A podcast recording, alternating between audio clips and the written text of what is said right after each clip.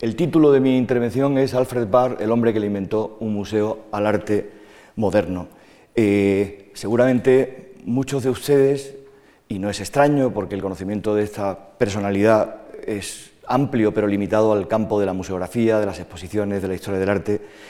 eh, sabrán de Alfred Barr eh, algunas cosas, pero no muchas. No es una celebridad, no es un artista célebre como Picasso, no es una estrella de Hollywood, no es un político, no es un escritor mediático, eh, es un hombre que seguramente para muchos ha pasado a la historia, a la pequeña historia del arte que forma parte de la historia universal, porque eh, muy joven fundó el Museo de Arte Moderno de Nueva York, el MoMA. ¿Qué pasó entre los 27 años que Alfred Barr tenía en 1929 y los 79 que tenía cuando murió en 1981 o los eh, que tenía cuando en 1967, como muestra esta foto, se jubiló como director de colecciones del Museo de Arte Moderno de Nueva York después de trabajar en él, como digo, y de fundarlo en el año 1929. Eh, ¿Qué es lo que pasó que, en mi opinión, le han hecho tan relevante y merecedor de un mayor conocimiento y de una mayor atención por parte de la profesión? Eh, solo se le debe que creara el MoMA, eh, un museo que eh, en muy poco tiempo consiguió situarse no solo en el centro de Manhattan prácticamente, sino en el centro del mundo.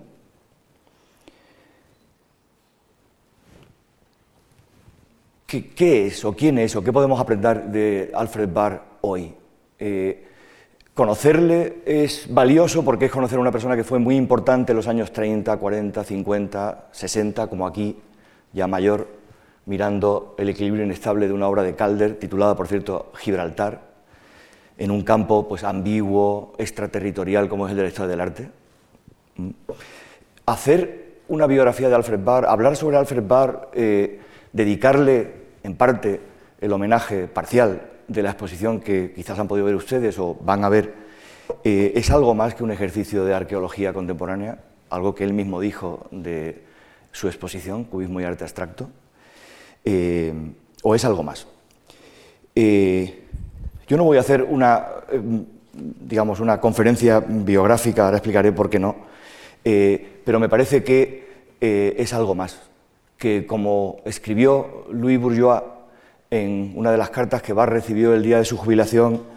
eh, el trabajo o la retirada de Alfred Barr se produce much too soon, demasiado pronto, que todavía tenemos mucho que aprender, que Barr no es solo una figura actual, sino relevante, extraordinaria, que Barr fue, en mi opinión, un visionario. Y me gustaría explicar por qué, y si consigo en parte por lo menos explicar por qué, pues daré por bueno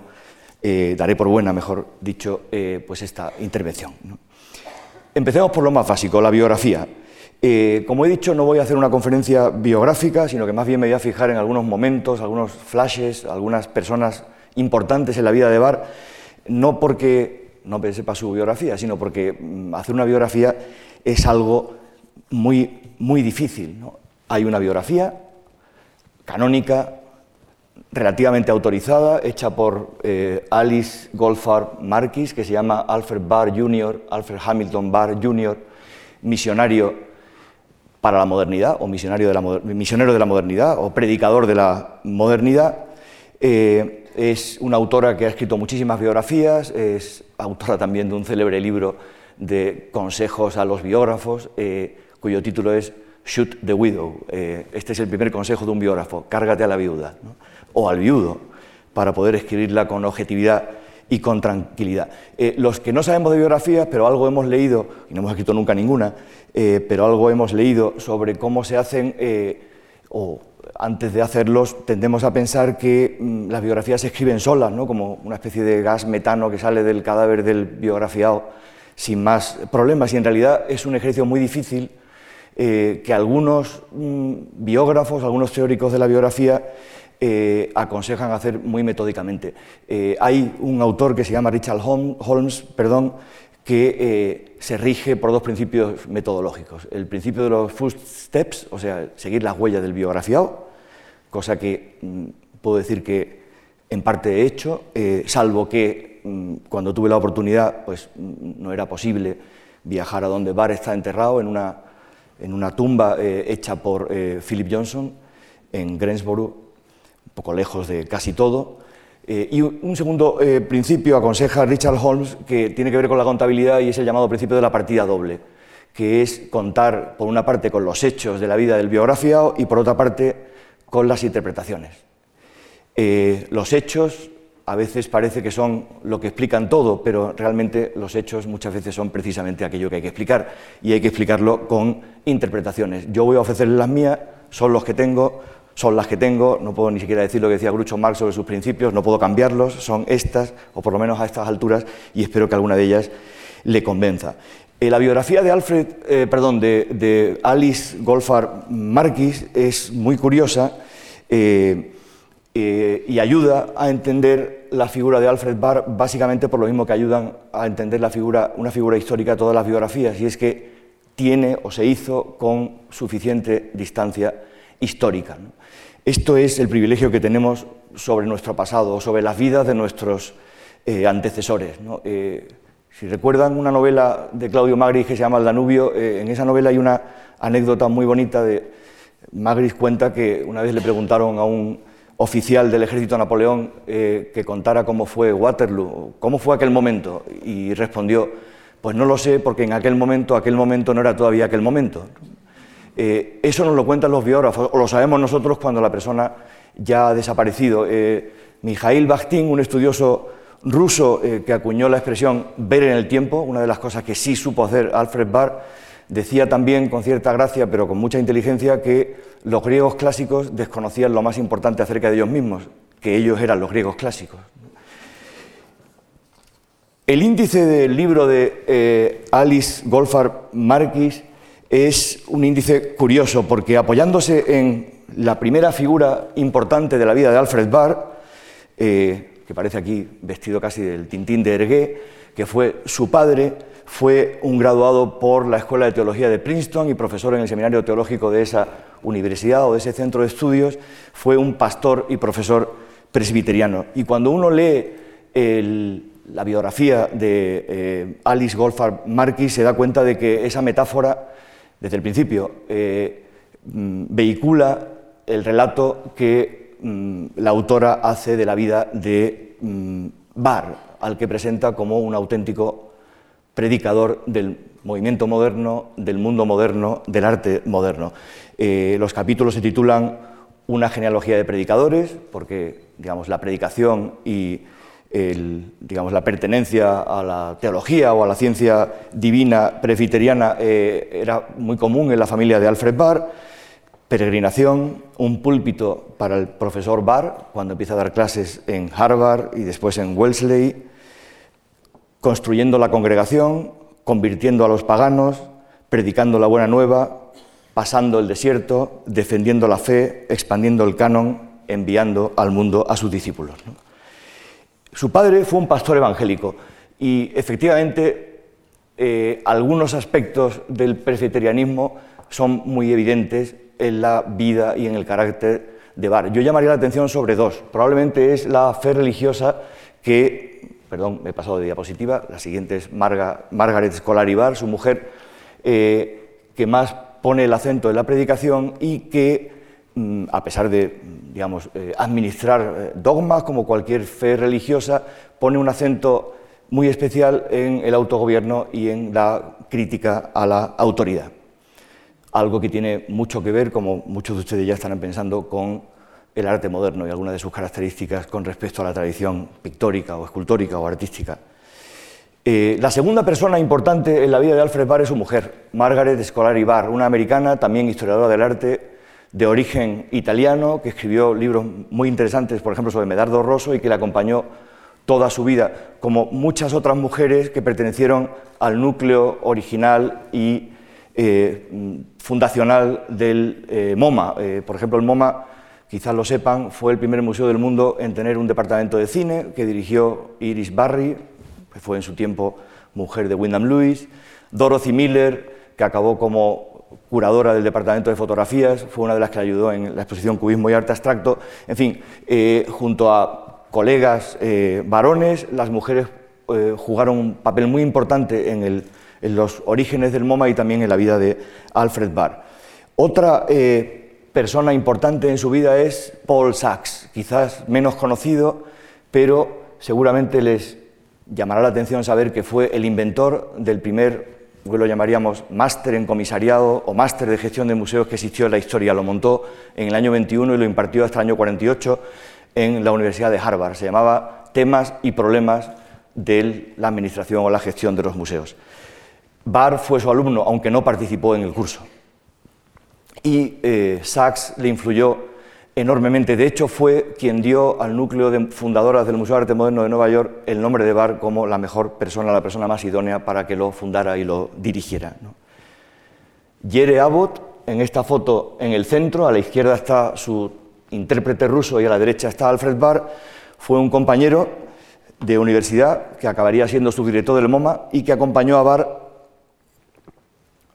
en algunos de los viajes iniciáticos por Europa, este del año 27, que le llevó mucho tiempo y que significaron, eh, significó ese viaje eh, el contacto primero y el conocimiento muy profundo por parte de Barr del arte moderno, el arte básicamente europeo, incluyendo en Europa la Unión Soviética, la Rusia de entonces. Eh, y aquí hay una imagen en la que aparece un documento que se puede estudiar y manejar en, la Houghton Library de, Harvard, que es el diario ruso de Bar, que está publicado, eh, eh, y eh, además del viaje en el año 27 y la amistad con Jerry Abbott, influye mucho en Bar una persona bastante más conocida, un arquitecto, coleccionista, primer curador de arquitectura del MoMA, que es Philip Johnson, con presencia en Madrid, porque como saben es el autor de las Torres Kio, que probablemente no es su mejor proyecto arquitectónico.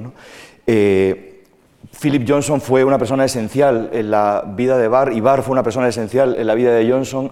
Johnson fue coleccionista, hizo enormes donaciones de arte moderno y contemporáneo al MoMA, organizó eh, muchas exposiciones y estuvo junto con Barr detrás de una exposición importantísima, hecha incluso antes que la nuestra, en el año 34, dedicada al arte de la máquina, cuestión a la que Alfred Barr pensaba dedicar su tesis doctoral cuando todavía estaba en la universidad Imagínense en los años 20 un historiador del arte formado eh, en la escuela clásica, por así decirlo, que decide que su tesis doctoral va a ser sobre la máquina en el arte contemporáneo. En el año 29 se crea el MoMA eh, en un contexto, el americano, eh, donde, mm, digamos, al, al, hilo del Armory Show, celebrado en Nueva York en el año 1913, suficientemente conocido por todos ustedes y en el que hay muchísimo arte europeo, desde el más clásico hasta el menos clásico como Lembruck o hasta el más rompedor y radical como estas piezas de Brancusi que pueden ver aquí a mi izquierda, que supone de alguna manera la llegada eh, en masa, por así decirlo, eh, pero dejando todavía poca huella del arte moderno a Nueva York, a la par que se instalan en Nueva York dadaístas como Picabia, como Picabia perdón, y Duchamp, que empieza a ver coleccionistas, que empieza a ver galerías, eh, que empieza a ver figuras como Stiglitz, como Morton Chamber o como tanta gente. Eh, Alfred Barr crea un museo de arte moderno, eh, palabra compleja que la propia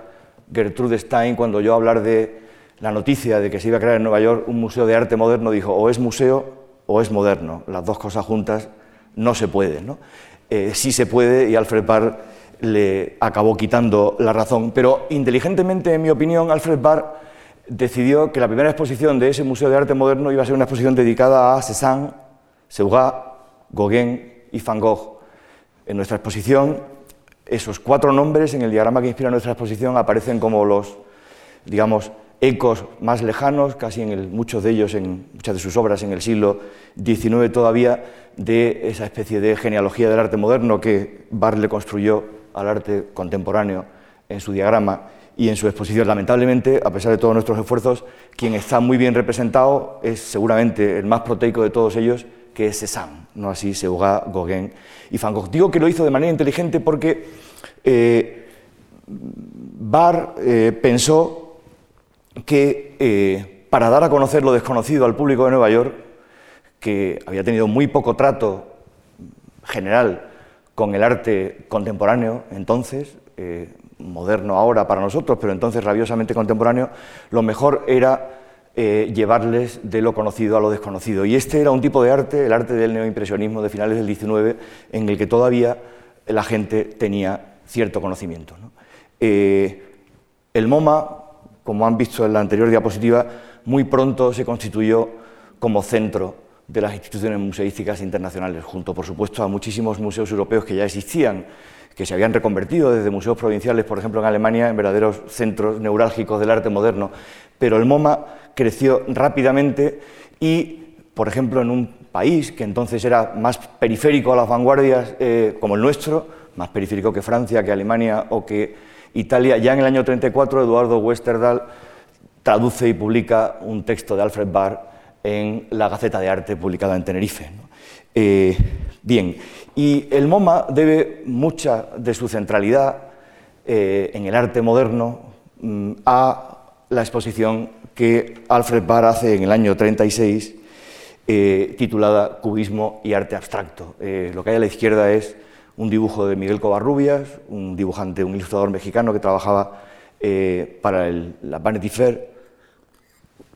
y a la derecha, como saben muchos de ustedes, está la cubierta del catálogo de la exposición Cubismo y, Arte, Abstracto. Eh, Barr hizo esa exposición en el año 36, seguramente muchos de ustedes han visto imágenes de, eh, de esa exposición, eh, que como ven fue montada en los interiores todavía muy domésticos de la primera sede del MoMA, del edificio Heckscher. Hoy mm, nadie nos dejaría, por ejemplo, como en la foto de la izquierda, colgar un suéter encima de una puerta, sobre todo si esa puerta la puede abrir alguien por detrás. Eh, y Barr, eh, que fue acusado a mi modo de ver injustamente de formalismo, es un señor que en el año, el año 36 no tiene ningún empacho en colgar sillas de Marcel Breuer de las paredes y decidir representar a determinados artistas con reproducciones, cuando no hay originales, como se ve por la cantidad de papel impreso que ven en esa pared. Y empieza a hacer ese tipo de eh, relaciones tan eh, interesantes y tan importantes como aquí, por ejemplo, entre los dos retratos de Fernand Olivier de Picasso y una máscara africana, eh, la relación entre el cubismo y el dadaísmo, o la referencia a la victoria de Samotracia relacionada con la pieza de Boccioni inspirada en esa relación, como saben, quizá algunos, pues eh, en la exposición eh, la hemos conseguido de alguna manera revivir. Eh, es una especie de homenaje implícito a Bar, que seguramente se movió por aquella frase de Marinetti de que, una especie de lema del futurismo, de que un automóvil de carreras veloz, una máquina, es mucho más hermoso que la victoria de Samotracia. Eh, la importancia de esta exposición inicial, iniciática, germinal de Alfred Barr me parece que es doble y a mí me gustaría mm, conseguir que ustedes se pusieran en el contexto de la Nueva York de 1936 para entenderla. Todos tenemos hoy una conciencia tal de la historia del arte y de las exposiciones que nos parecen pues, la actividad cultural más ubicua de las existentes que ya nada nos llama la atención, pero eh, la primera importancia o el primer motivo por el que la exposición de Alfred Barr eh, fue algo llamativo y misionario es por la novedad y la dificultad que entrañaba hacerle una genealogía al arte moderno. Enfrentarse a la, dificultad que tenía para un eh, americano, alguien que no viene del contexto europeo, donde se supone que ese, nombre, que ese arte eh, ha crecido, eh, que se enfrenta a un lienzo blanco, un lienzo blanco que consiste, o que es una metáfora en este dibujo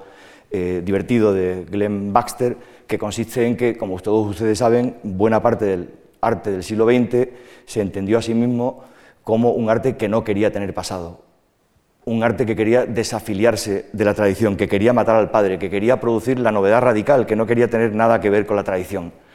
Eh, y eso es muy difícil, es muy difícil construirle una genealogía a ese arte. Eh, el fin de semana pasado me encontré por casualidad en una librería de viejo esta vieja portada del hermano Lobo, eh, donde además, pues, de una manera muy gráfica, se explica lo difícil que es encontrarle una genealogía casi a cualquier cosa. Es decir, que la madre de algo es algo que está relativamente claro, otra cosa es quién es el padre, que muchas veces es algo desconocido. Y esto, obviamente, cuando uno intenta construir una genealogía al arte moderno, que además se resiste como gato panza arriba a que se la construyan, eh, aumenta, digamos, la dificultad. Eh, darle, dotarle de antecedentes a alguien que quiere freudianamente matar al padre o que tiene eso que Harold Bloom, que acaba de fallecer, llamaba la ansiedad de la influencia, la ansiedad de que no se note que alguien me ha influido y la ansiedad por influir a otros es enormemente difícil.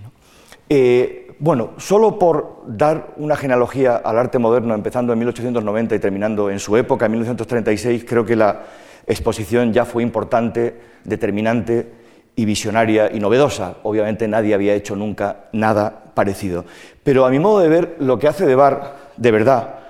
un visionario es algo que tiene que ver con el establecimiento de un nuevo orden el establecimiento de un nuevo orden de cosas, eh, o mejor dicho, el establecimiento de un nuevo orden de las cosas, entendiendo por las cosas las obras de arte, que como ustedes saben, incluso las más conceptuales, tienen su materialidad. Exactamente lo que hizo Barr, en mi opinión, fue establecer una nueva relación, hasta ese momento muy poco dada, o de la que se era muy poco consciente, entre las cosas, las palabras que la denotan y las imágenes que la reproducen. Esta pieza que está en la exposición es un ejercicio eh, de Magritte que se titula Los nombres y las cosas, el típico ejercicio surrealista de separar eh, el lenguaje de su representación visual, cuyo ejemplo más eh, conocido es el famoso Esto no es una pipa. Naturalmente esto no es una pipa, es un cuadro de una pipa, ni siquiera es un cuadro de una pipa, es la reproducción a través de un PowerPoint del cuadro de una pipa. Esta triple relación entre imágenes, cosas eh, y palabras que las denotan está obviamente en el centro de la cuestión que les quiero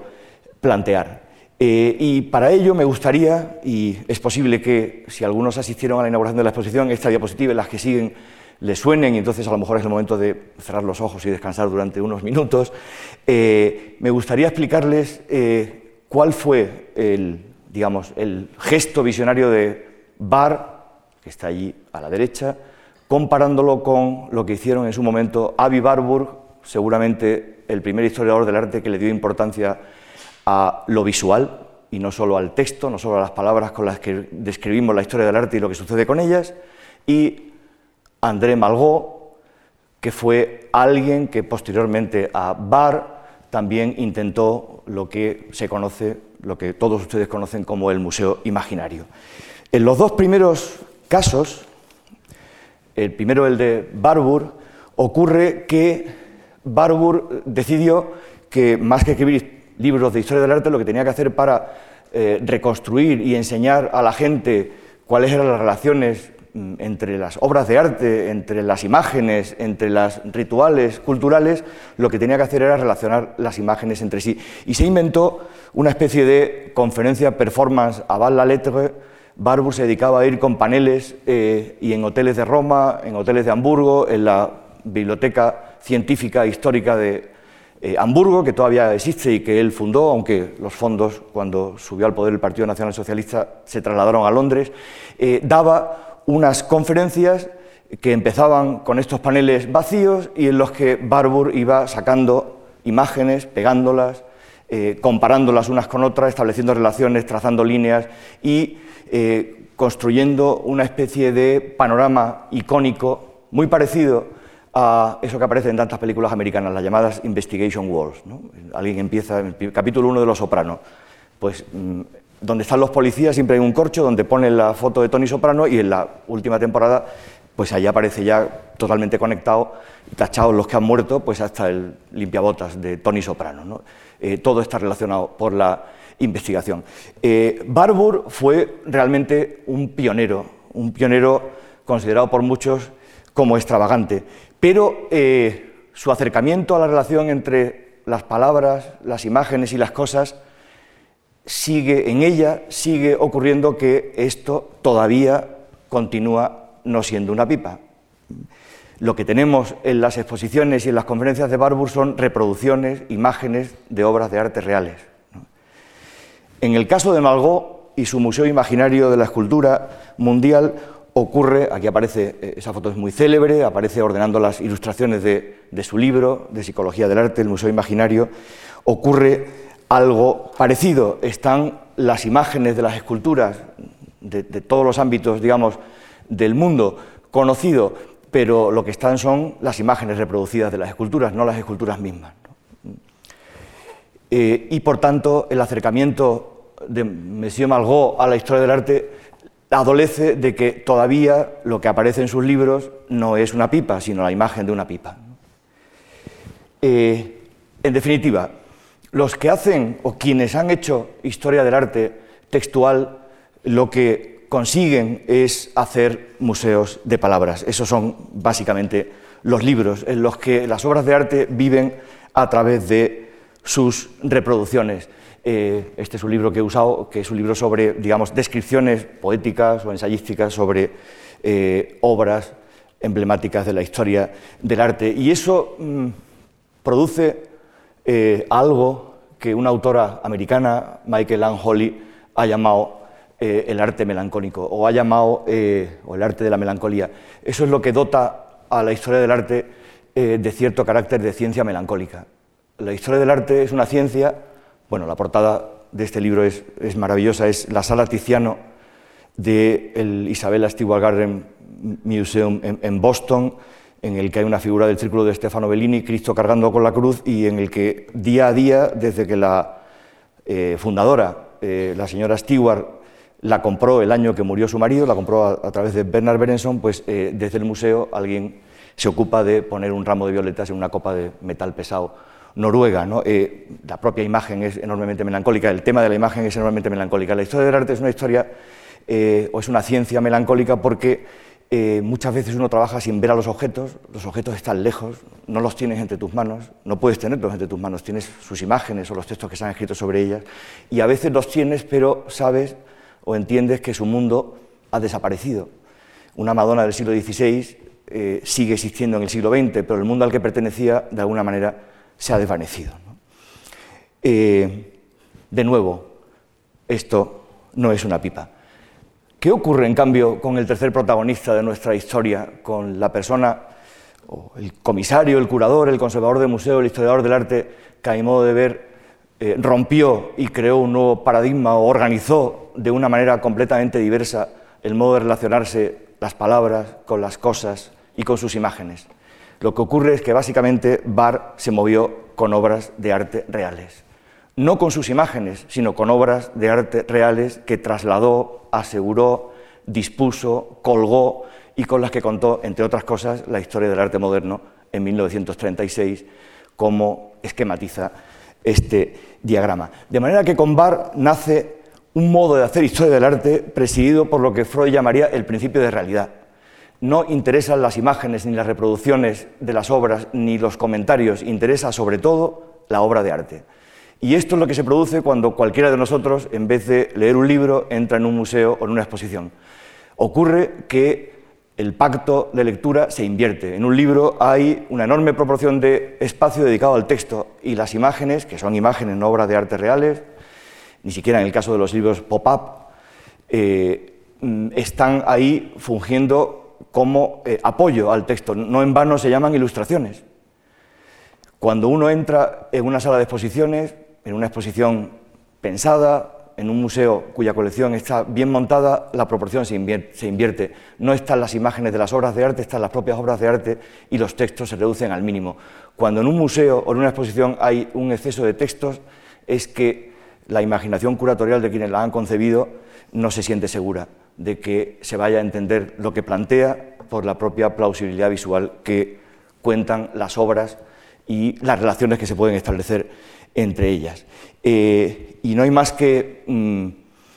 comparar las fotos. Claro, ustedes son, mm, son muy buenos y, si yo empiezo a contar, eh, a poner eh, imágenes de obras que están en exposición, pues me seguirán y estarán felices de ver que estas obras están en la exposición y establecen relaciones, por ejemplo, entre Cézanne y el cubismo, o entre Matisse y la estampa japonesa,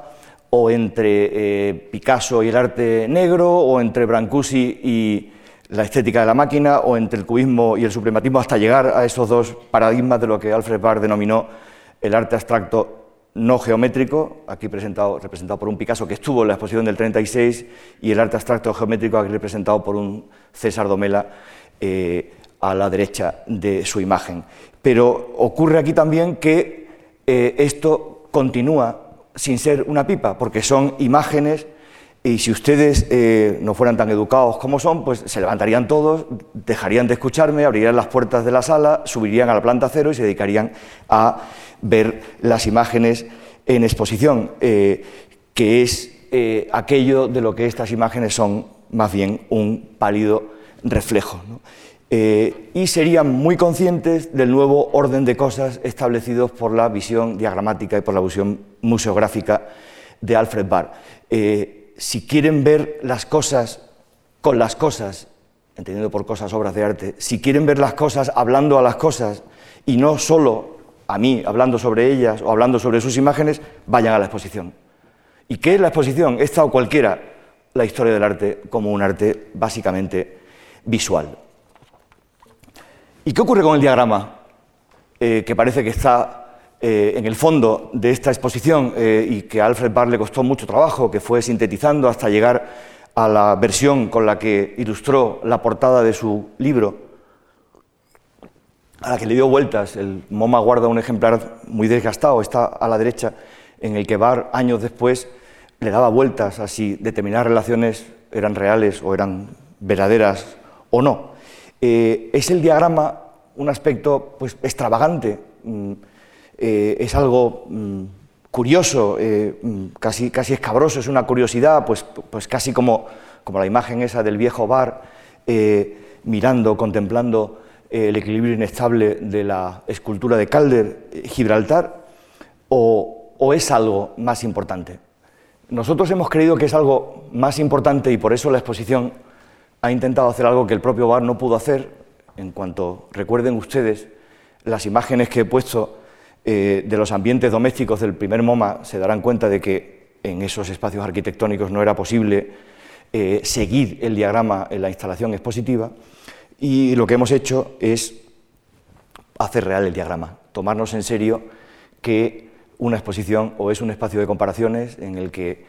se admiran, se contemplan y se entienden las obras y se disfrutan eh, por ellas mismas pero también se las entiende en sus relaciones con las demás, sobre todo cuando lo que uno intenta es explicar de dónde proceden unas, cómo unas proceden de otras, o no es nada. Esto es lo que modestamente hemos intentado hacer en la exposición, que en el fondo es una especie de intento de aflorar el subconsciente de historiador del arte de Alfred Barr. ¿no? Eh, Barr podía haber elegido un árbol genealógico, tenía muy fresco eh, el ejemplo de Covarrubias, Vanity Fair, año 34, pero hizo algo muy parecido a lo que haría más adelante eh, transformando la arquitectura doméstica del MoMA. Cuando uno ve estas fotos le da una envidia terrible porque hoy nadie te deja poner un Malevich entre dos eh, ventanas, ¿no? pero entonces sí. Eh, transformó, Bar acabó transformando la arquitectura doméstica en la que se enseñaba el arte moderno y convirtiéndola en bueno, lo que últimamente, lo que desde los años 60 se llama el cubo blanco, el espacio neutro objetivo de las salas de exposiciones contemporáneas. Esta es la casa de Alfred Barr eh, en los años 30, como se ve, eh, una casa mm, muy deudora del movimiento internacional, con sillas tubulares de Mies van der Rohe o de Marcel Breuer, una casa casi minimalista, racional. Algo así ocurriría por su influjo en los espacios de los museos. Cuando el MoMA abandonó su primera sede y construyó, eh, Philip Goldwyn y asociados le construyeron el edificio que todavía hoy conocemos, ocurrió en él o Barr pudo hacer algo que venía de antiguo, eh, que debía a algunos europeos a los que conocía, algunos de ellos acabaron en Estados Unidos, eh, y que seguía una línea de transformación de las galerías, la foto de la, esta foto que estamos viendo ahora es la Galería Central del Prado, eh, con obras colgadas, digamos, como las tendría un coleccionista en su casa, es decir, que casi como un tesoro. Eh, a un tipo de cuelgue, este es el Landesmuseum de Hannover, con el cuelgue de Alexander Dornre ya en los años 30, que mm, ha terminado en el llamado cubo blanco, que es el espacio neutro objetivo en el que los museos modernos y contemporáneos enseñan las obras de arte o plantean sus genealogías o las relaciones entre ellas. Barr, igual que abandonó la arquitectura doméstica en cuanto pudo y aplicó los criterios de Dorner y de algunos museólogos o museógrafos como Willem Sandberg, el primer director del Stedelijk, eh, abandonó la metáfora del árbol y se lanzó claramente a por el diagrama. En el fondo, porque ¿qué es un diagrama? Un árbol abstracto, un árbol abstraído. Eh, en la diapositiva que tienen, eh, que es una representación gráfica de la teoría de la evolución, ya se ve que conforme nos acercamos al siglo XX, conforme el peso de la ciencia es mayor, los árboles genealógicos, la metáfora del árbol es sustituida por las relaciones, eh, algunas de ellas casi algebraicas, eh, en un movimiento que tiene una maravillosa, un maravilloso paralelo en la historia del arte, muchos de ustedes saben, y esta es una imagen doble procedente de nuestra, nuestra penúltima exposición, el juego del arte, como la retícula de Mondrian, eh, uno de los digamos, pioneros de la abstracción más radical, como saben, procede de su trabajo con la representación de los árboles. Eh, lo importante del diagrama, lo que yo creo que hizo que Barr eh, pensara de manera diagramática, es que en un diagrama el texto o los pocos textos y las relaciones y, digamos, el árbol, si es eh, un diagrama antiguo, por así decirlo, son inseparables. Si uno de un diagrama, por ejemplo, el diagrama de Barr, quita las flechas, quita las relaciones, lo que le sale es un caligrama de Apollinaire, una especie de mm, trozo de, poesía visual. Eh, Barr sabía que cuando mostrara las obras de arte en el espacio, que es lo que conecta todos los objetos, lo que conecta todas las cosas, inevitablemente iba a construir un diagrama situacional. Esto es una exposición de una artista contemporánea, Karin Schneider, la uso porque justamente se llama diagrama situacional. Barr entendió que cualquier exposición era, en el fondo, un diagrama de la imaginación de su autor. Eh, Barr entendió que básicamente lo que tenía un curador, alguien que pretendía hacer historia del arte en el espacio real de tres dimensiones y con las obras de arte, lo que tenía que tener es un ojo diagramático, perdón, que una imaginación curatorial que no supiera establecer relaciones entre obras de arte no es una buena eh, herramienta para hacer historia del arte visual. Eh, bien, eh, y eso es lo que hace que lo que se llama el arte del diagrama, esta es la portada del texto que ha escrito Astrid Schmidt-Burkhardt, una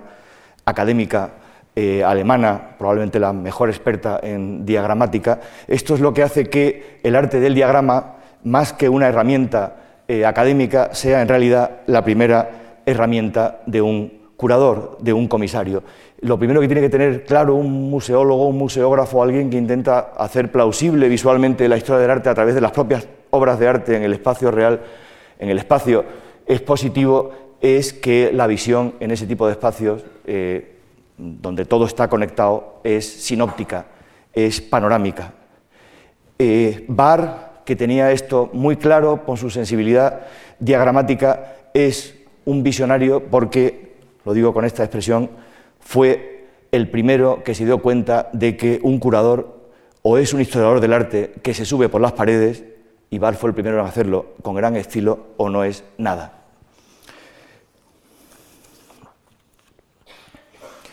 Bar hizo eso. Eh, de alguna manera, nuestra exposición lo que hace es, como ese primer fotograma de la película Dogville de Lars von Trier, es hacer explícito el diagrama implícito en la exposición de Bar, en la genealogía del arte abstracto que él propuso y que tiene todavía una poderosa vigencia. ¿no? Eh, Barr hizo eso y se convirtió en una especie de eh, practicante de la velomancia, que es un palabra que se ha inventado un, un filólogo inglés eh, para llamar a la capacidad de anticipar el futuro mediante flechas. Barr lanzó flechas al pasado, al futuro, conectó ambos y produjo así la primera genealogía, la genealogía y el canon más poderoso y más temprano con que se ha dotado al arte moderno. Y naturalmente enseguida empezó a recibir flechas, algunas amistosas y otras menos. Laszlo Moholy-Nagy, artista en la exposición, eh, y entonces eh, persona que trabaja, artista que trabajaba en la Escuela de Diseño de Rhode Island, Daniel Henri Kahnweiler, uno de los mejores estudiosos del cubismo, Kandinsky, eh, esta última no me acuerdo ahora mismo de quién, es de Kandinsky, efectivamente, eh, y muchos otros. El archivo, los bar papers del MoMA recogen con extraordinaria fidelidad todas las cartas de artistas y de historiadores eh, que recibió Alfred Barr. Y no es extraño que recibiera sobre todo cartas de artistas e historiadores, porque eh, los artistas sobre los que trabajó estaban vivos. Él no estaba dándole una genealogía en el siglo XV a artistas del siglo XVI, estaba dando una genealogía a finales del XIX a artistas que entonces tenían 30, 40, 50 años, estaban vivos y expresaban su opinión, positiva o negativa. Muy bien, algunas de esas flechas fueron flechas, como las de su diagrama, eh, críticas. La primera de ellas corrió a cargo de Meyer Shapiro, profesor de Columbia University, autor de este libro y muchos otros, amigo de Barr y poco más adelante casi miembro del patronato del MoMA, que acusó a Alfred Barr de formalismo, es decir, de plantear una genealogía del arte que desconsideraba absolutamente eh, todo lo que no fuera una especie de declinación casi química de un estilo en otro. Eh, se podría decir mucho sobre esto, no voy a entrar a, hacer una crítica de esta acusación, a mi modo de ver, eh, a mi modo de ver injusta eh, del formalismo de Barr. Eh, hay simplemente una frase en el texto introductorio al catálogo de esta exposición de cubismo y arte abstracto que es un buen antídoto contra esta acusación de formalismo. Dice Barr, este ensayo, se refiere al, ensayo introductorio del, del catálogo, este ensayo está dedicado a aquellos pintores de cuadrados y círculos y a los arquitectos influenciados por ellos que han, sufrido a manos de los filisteos con poder político, algo que Barr había experimentado en carne propia porque había visto lo que estaba sucediendo en el paso de la vanguardia al realismo socialista en la Unión Soviética o lo que ocurría con la vanguardia italiana y el fascismo, la cierta connivencia como el caso ruso que hubo entre ambos y también en algún viaje eh, en los años 30 muy cercanos a esta exposición lo que estaba ocurriendo con el nacionalsocialismo y su declaración de la vanguardia como arte degenerado. Barr estaba en Stuttgart, por ejemplo, cuando las autoridades nacionalsocialistas cerraron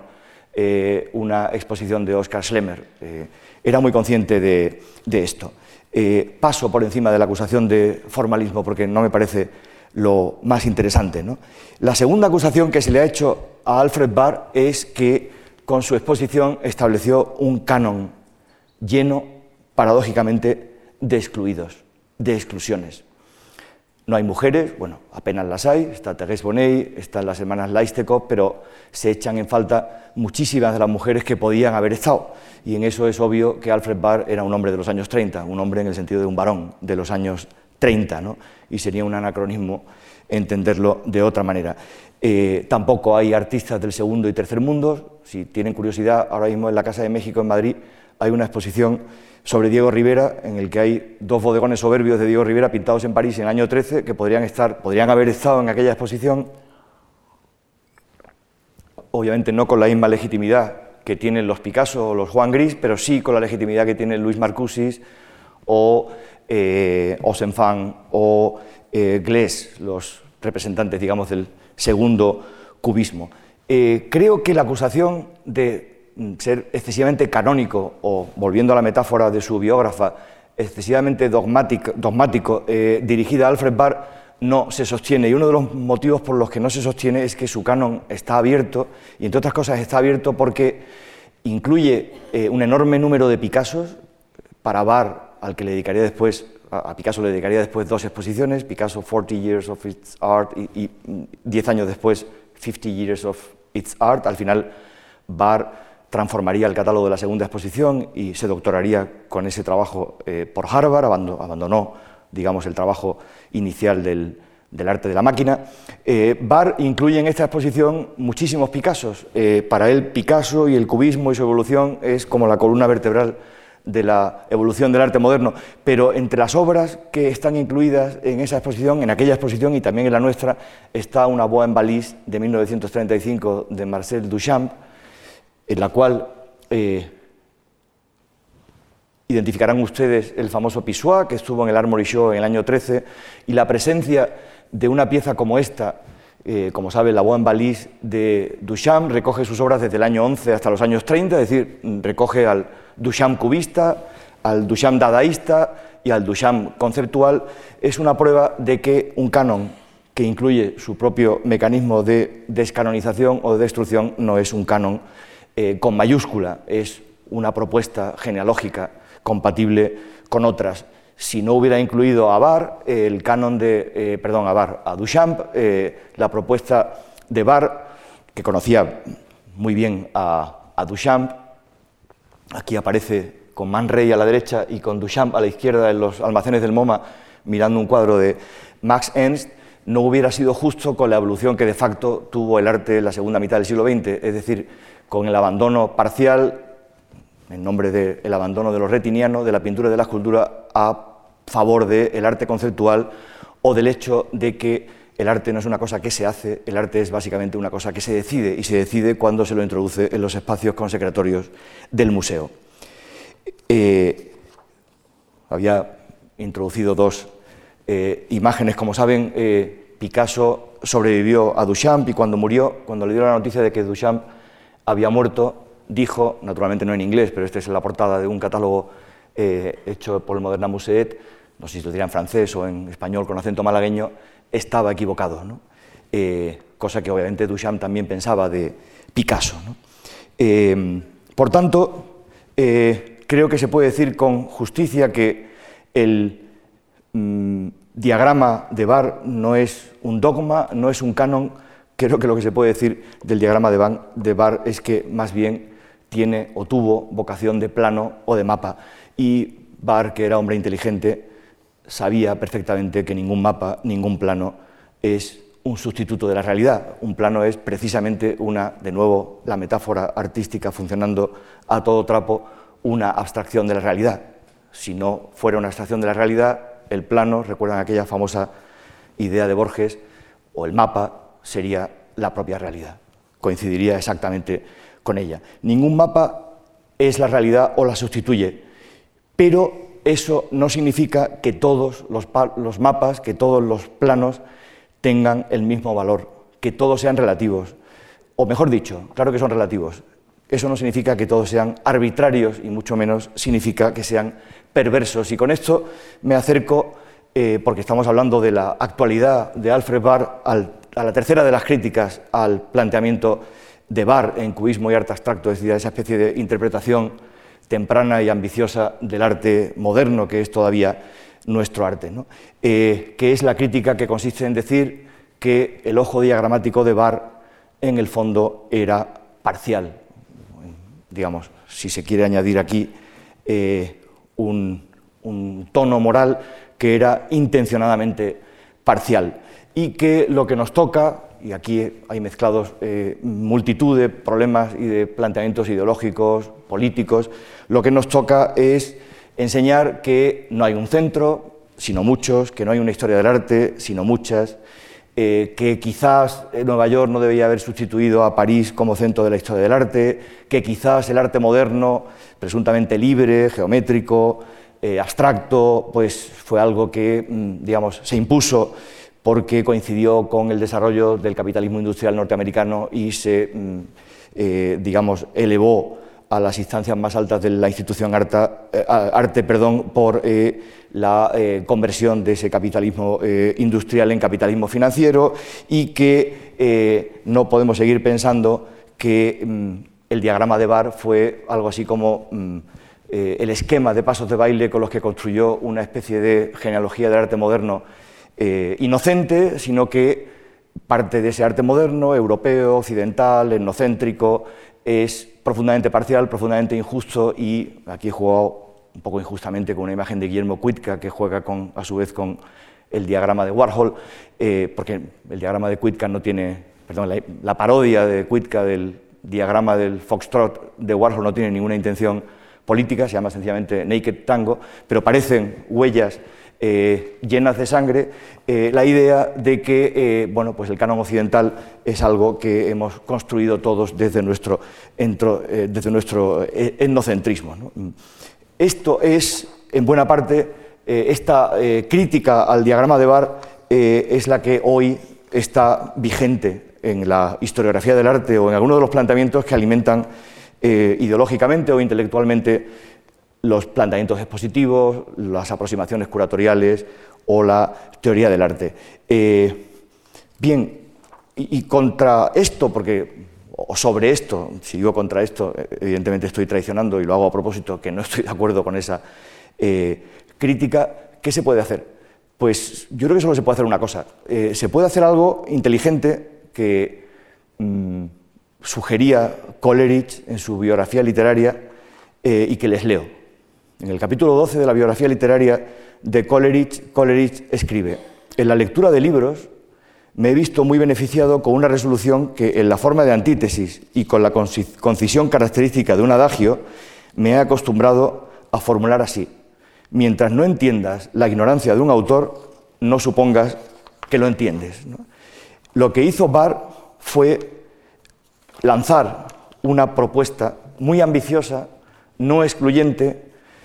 que obviamente era ambiciosa porque quería crear con ella el gusto con el que deseaba ser juzgado, con el que deseaba que fuera juzgado el arte de su tiempo. Por supuesto, eh, no es completa, no es seguramente justa, se debe a su tiempo, y sobre todo no clausuró ni la historia del arte ni la historia, porque el mundo no se acabó en el año 36. Eh, a veces da la impresión de que más que eh, encastillarnos en contraargumentar ese tipo de críticas, lo que habría que hacer es lanzar el reto de que alguien haga alguna alternativa más poderosa y que se imponga como se ha impuesto la de Barr.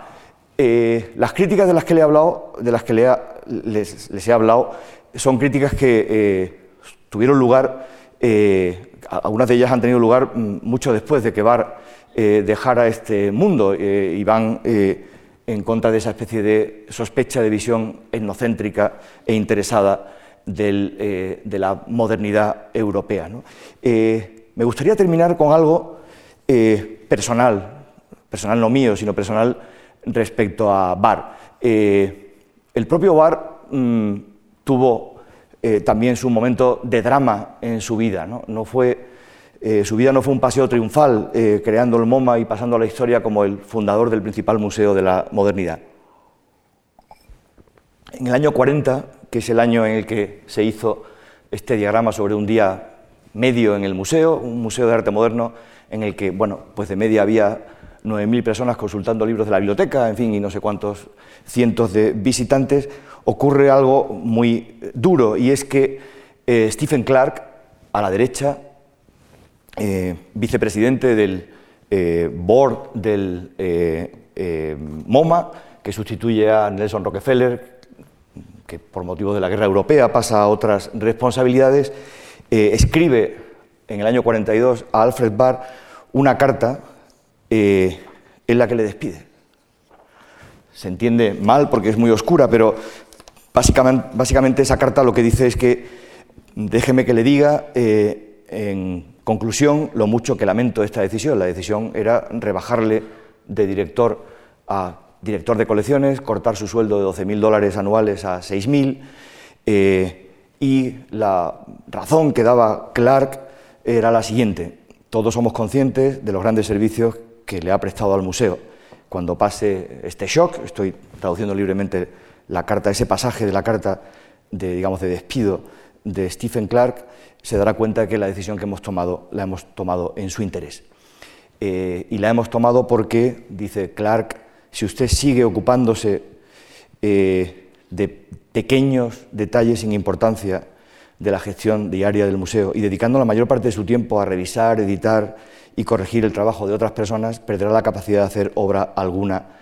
original, que es algo para lo que usted realmente tiene talento. Después de las alabanzas que he deslizado en esta conferencia sobre Alfred Barr, supongo que esperan de mí que diga que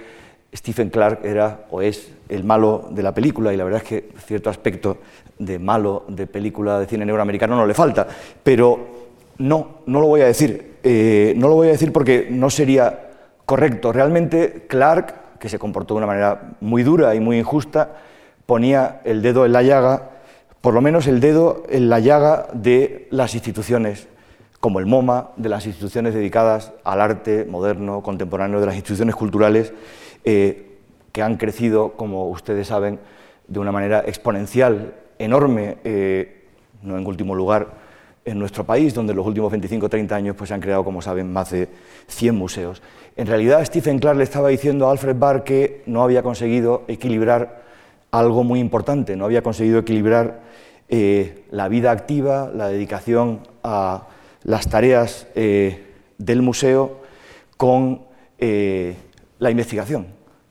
con la dedicación a estudiar. No había conseguido equilibrar bien la visión con la misión, las ideas con el pragmatismo. Por supuesto, mm, la decisión de Clark y del patronato del museo fue un shock. Eh, se cuenta que Alfred Barr se pasó meses, eh, esta foto no corresponde a esa época eh, porque se le ve muy contento, ¿no? pero se pasó meses en pijama en su casa, redactando borradores de cartas de respuesta que nunca le salieron. Finalmente, todo volvió a, sus, a su cauce, a su sitio, y Alfred Barr se jubiló con honores en el año 67 en el MoMA, eh, y en esa ocasión, como han visto en la, eh, diapositiva inicial, pues se puso esa corbata eh, que le regaló Picasso cuando se inauguró en el MoMA, en la, exposición Picasso, 50 años de su arte. a mí me gustaría terminar, ya que me he lanzado a hacer todo tipo de interpretaciones, no sé si todas justas, a explicar Ayer el profesor, eh, ayer no, el martes en la sesión de la exposición explicada, el profesor Carmona, probablemente la mayor autoridad de Picasso en nuestro país, habló de que era muy llamativo que Picasso le hubiera regalado eh, a Bar una corbata con un ojo, porque el ojo en Picasso es una metáfora o es una figura, es un tópico, es un motivo absolutamente importante. Eh, yo me he fijado que más allá son cuatro ojos y con esto terminaría. Creo que lo que hace relevante todavía hoy a Alfred Barr es que fue el primero en darse cuenta de que eh, un curador, un director de museo, las personas que tienen la responsabilidad de contar la historia del arte de manera visual, con las propias obras de arte, de cuidarlas, de hacerlas hablar, de sacarlas a veces de su falta de elocuencia, tienen que tener un ojo diagramático. Ese es el primer ojo. Y Barr lo tuvo de una manera eminente y de una manera fundacional. El segundo ojo yo creo que está eh, en el ojo que combina, como en el caso de Bar, o debe estar la pasión, la emoción, la ciencia y el pragmatismo. Voy a poner una diapositiva, pero no me da tiempo, en la que Bar eh, intercambia correspondencia con un crítico de arte y le habla de la gente que ha trabajado con él en la exposición. Eh, él fue el comisario, era el director del museo, pero en el segundo párrafo dice, en la exposición han trabajado cuatro personas, y dice, digamos, qué preparación tenía cada uno de ellos. Eh, la visión seguramente la tenía él, también la tenían en, otra medida algunas de las personas que le ayudaron, pero fue lo suficientemente modesto, tuvo la suficiente cabeza e inteligencia para darse cuenta de que eh, el comisariado no es una labor individual, es una labor colectiva, coral. Uno puede escribir un libro solo, uno no puede colgar un cuadro ni montar una exposición solo, y hasta el gesto aparentemente menos importante, el gesto de levantar una obra y colgarla en un sitio o en otro, es un gesto seguramente coral, eh, colectivo. Eh, el tercer ojo que Barr nos legó o que nos pidió que tuviéramos a los que nos dedicamos a algo a lo que él se dedicó de manera eminente es que no se trata tanto de ser un predicador de la modernidad no se trata tanto de ser una especie de pontífice, eh, de papa, de un dogma o un canon, se trata seguramente de ser un pontífice, pontífice perdón, en sentido etimológico, por seguir con la metáfora de, Alice Goldfarb Marquis, como todos ustedes saben, eh, la palabra pontífice, de la que viene papa, que es el encargado, digamos, del dogma o del canon, a Bar se le ha llamado algunas veces el papa del arte moderno, eh, etimológicamente pontífice significa constructor de puentes, y Bar construyó un puente eminente que en buena parte está roto entre lo que técnicamente hoy se llama las dos historias del arte, es decir, la historia del arte que se hace en las universidades y la historia del arte que se hace en las instituciones, que muchas veces, lamentablemente, no tienen ninguna relación entre sí. Y por último, y no me resisto a poner esa diapositiva, eh, nos ha transmitido o transmite a quienes nos dedicamos a esto y a quienes, bueno, tienen la diferencia de acudir a los museos y a las exposiciones, eh, una mm, sensibilidad enorme, un sentido enorme del espacio. Eh, cuando en el año 67 Bar viajó a España, la foto que he puesto al principio es una foto de Catalarroca, hecha en Barcelona en el año 67, probablemente en febrero, pasó por nuestro museo en Cuenca, esto no lo pueden decir muchas instituciones y ¿qué le vamos a hacer? Eh, resulta que el museo ahora lo dirigimos nosotros. Eh, y escribió después, agradeciendo la visita y diciéndole a Fernando Zobel, que entonces dirigía todavía el museo, que le parecía que el Museo de Arte Abstracto Español en Cuenca era un admirable o un relevante, un muy característico equilibrio entre pintura, escultura y arquitectura. Eh, un curador es alguien, como decía antes, es un historiador del arte que se sube por las paredes, es alguien que es perfectamente consciente de que el resultado de su investigación, eh, como la que hacía Bar, va a acabar en las tres dimensiones de un espacio expositivo y no todos los espacios expositivos son iguales. Voy a terminar. En el año 42, eh, a Bar le pidieron que diera una conferencia sobre investigar y publicar en museos de arte. Eh, y allí dijo unas cosas que a mí me parecen muy relevantes eh, y que les voy a leer. Muy relevantes porque me parecen completamente actuales me parece que deberían formar parte de esa especie de catecismo, por seguir con la metáfora teológica, que deberíamos tener quienes nos dedicamos, quienes tenemos la responsabilidad de hacer que ustedes disfruten, pero también aprendan y se eduquen eh, y adquieran espíritu crítico y conocimiento a través de la actividad de, las instituciones. En, esa conferencia, que después se publicó, es una conferencia que dio Barr en el Art Institute of Chicago, eh, eh, dijo, terminó la conferencia de la siguiente manera, si he sugerido el ampliar los conceptos de investigación y publicación, no ha sido en un intento de rebajar sus niveles, se refiere a la investigación y publicación en los museos, como he dicho. Por el contrario, opino que tales niveles deberían elevarse pero también, pero también que deberían integrarse óptimamente con un estudio más serio de nuestro público y una aceptación clara y sin prejuicios de los medios modernos que permiten llegar y educar al público.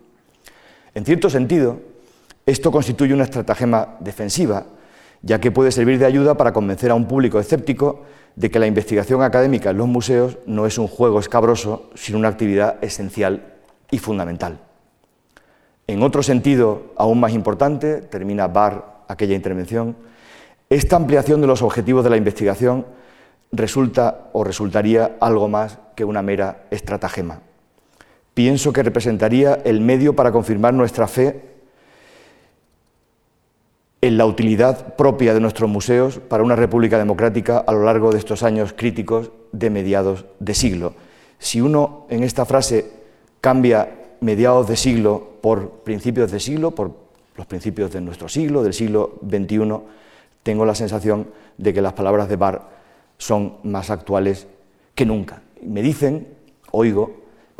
que hay instituciones, algunas, eh, algunas muy desconocidas, lejanas, pequeñas o grandes, al parecer eh, también hay algunas en nuestro país que aún creen con Barr en esa rara utilidad que tiene lo aparentemente inútil el arte. Muchas gracias.